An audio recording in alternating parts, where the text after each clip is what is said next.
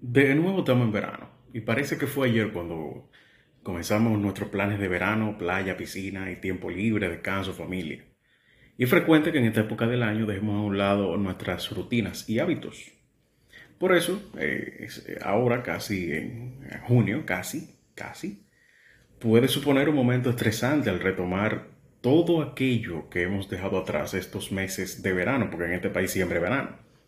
Y desde hablando de ti, o sea, desde mí, yo les voy a dar unos consejos para retomar o empezar aquellos hábitos que nos resultan sanos, útiles y que sentimos que van en consonancia con nuestros valores de vida.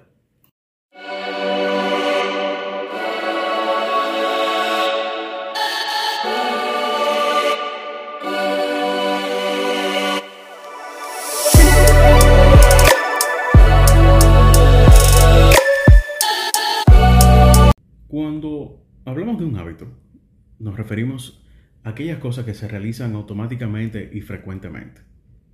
Es un aprendizaje obtenido de la práctica repetitiva de alguna acción en concreto ante, de determinadas situaciones. De esta forma, se establece una relación entre la situación y la acción, automatizándose. Todo hábito se compone de tres elementos.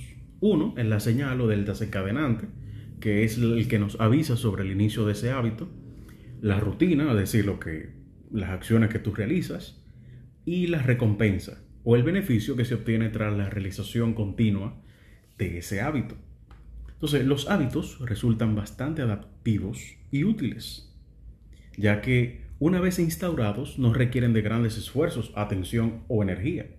Es decir, permiten a la persona actuar de manera eficiente, gastando el mínimo de recursos posibles. Esto permite destinar dichos recursos atencionales a otros estímulos del contexto o situación que lo necesiten. Ejemplos, los hábitos en el día a día pueden ser manejar, eh, el camino que se realiza de casa al trabajo, organizar tu cuarto, ducharnos, o, o la rutina de ejercicio que se realiza. Entonces, estos son algunos consejos para retomar o instaurar hábitos. La vuelta de las vacaciones de verano nos plantea el reto de volver a retomar aquellos hábitos olvidados o bien pueden ser un buen momento para iniciar la creación de nuevos hábitos deseados. La adquisición de hábitos requiere esfuerzo, energía y atención. Por esta razón, desde aquí, desde hablando de ti, o sea, desde yo, de mí, te propongo algunos consejos para seguir, eh, conseguir tus objetivos. Por ejemplo, establecer objetivos específicos. Identifica qué hábitos quieres instaurar y especifica las acciones que, que los componen. De uno en uno. En ocasiones, el volver a la rutina se cae de la trampa de querer pasar de 0 a 100. Eh, concéntrate en un solo hábito y en su repetición. Observa cómo vas y siéntate y, sientes, y, o sea, cómo tú vas, cómo te sientes, y qué puedes añadir otro objetivo o no, si puedes o no. Y por el contrario, o si necesitas más tiempo. Entonces, planifica las nuevas rutinas. Cuándo, dónde, cómo, y tener claro estas cuestiones facilitan su instrucción o su instauración, perdón.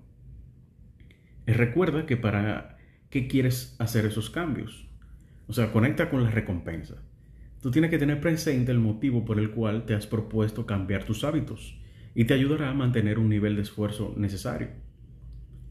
Y necesitas perseverancia y constancia. Recuerda que el hábito es el resultado de repetir muchas veces la misma cosa.